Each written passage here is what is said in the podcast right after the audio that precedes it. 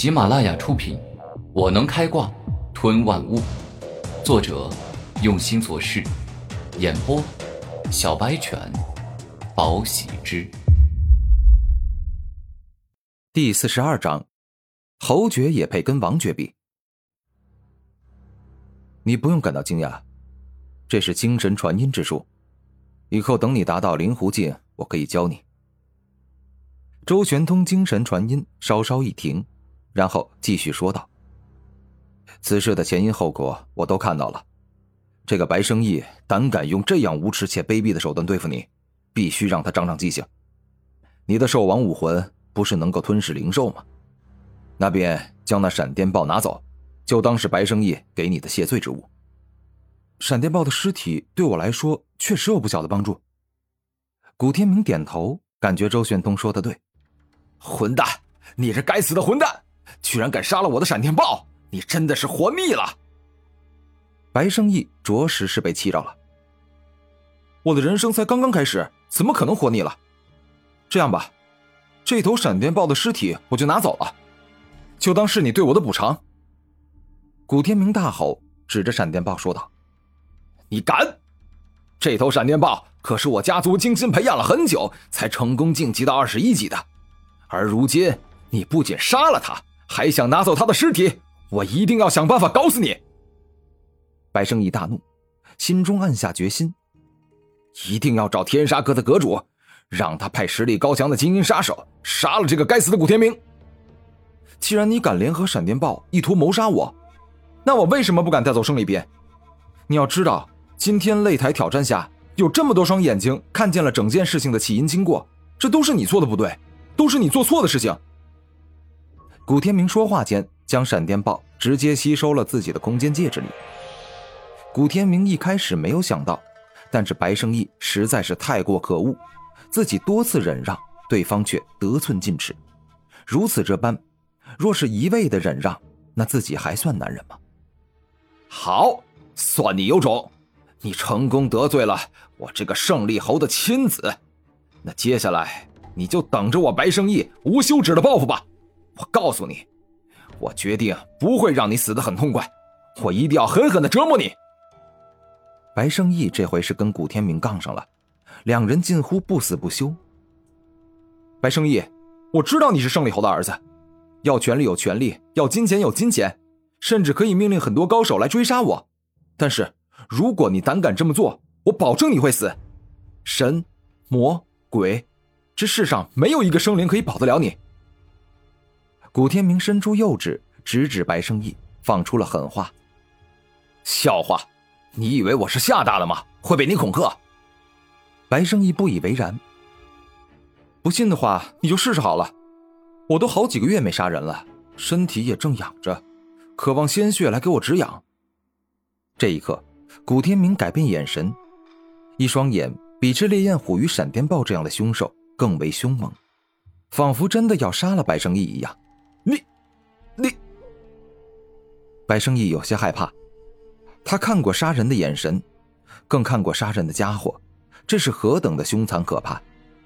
而古天明与这些人相比，则拥有杀人的凶残眼神以及凶残表情。天明，走吧，不要再跟这个有病的恶棍废话，跟他说话就是在浪费时间。周玄通精神传音催促古天明离开，他都实在看不下去了。话我都已经说完了，想要杀我就做好被杀的准备吧。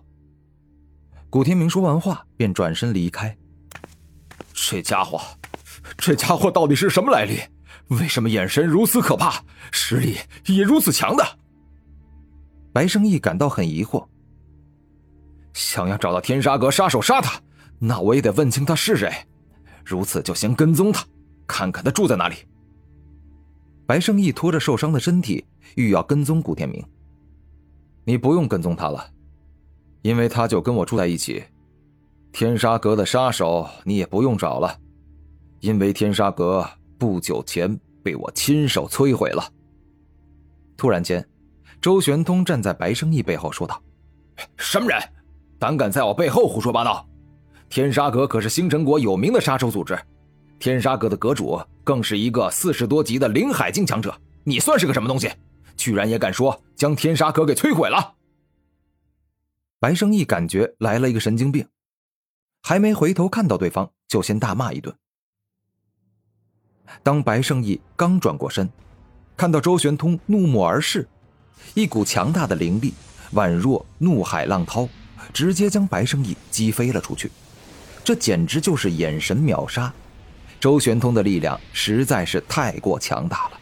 你，你居然是五妖周玄通！白生义惊恐万分，四杰三妖的名号，在这灵武学院里堪比学院的院长。没有一个人不知道，而像白生义这样出身高贵的人，自小就见过周玄通了。很多年前，星辰帝国举办新年盛典，邀请了很多贵族前往。那个时候，你见到我时，可是非常尊敬啊。但现在，为何要辱骂于我？周玄通说话间，一步步的逼近了白生义。哎，玄通大哥，误会！哎，这是天大的误会啊！我刚才是气急攻心，迷失了心智，才对您不敬，才这次胡说八道。您现在就当我是屁，把我放了吧。白胜义是一个典型的欺软怕硬的人，侯与王的差距很大，而周玄通呢，也是四杰三妖之首。若是得罪了他，白胜义知道自己将在顷刻间死亡。哦。原来是我误会了，那你还是我认识的那个白胜义，你对我依旧毕恭毕敬。那这样的话，我就直说了，以后不得再去找古天明半点麻烦。他是我的恩人，对我有大恩。你若是想要杀他，我保证，我一定会折磨你。刑部的十八种残忍刑法，我会对你一一使用，最后将你身上的。每一块肉，一块一块切下来，饱受凌迟之苦而死。周玄通说着，语气越来越冷，就像是行刑的行刑官，冷酷无情、血腥残暴。啊，原来原来古天明是玄通大哥你的恩人啊！哎，那您早说呀，我可一直啊把您当亲大哥看待。既然他是您的恩人，那也就是我的恩人。对待自己的恩人，我自然是毕恭毕敬，不敢有丝毫的包藏祸心之意。白胜义带着十分害怕与恐惧的表情说道：“乖孩子，你真是个乖孩子，知错能改，善莫大焉。今后你好好的学习，秉承着知错能改的态度，我相信也能够有一番成就。”周玄东说话间，拍了拍白生义的肩膀。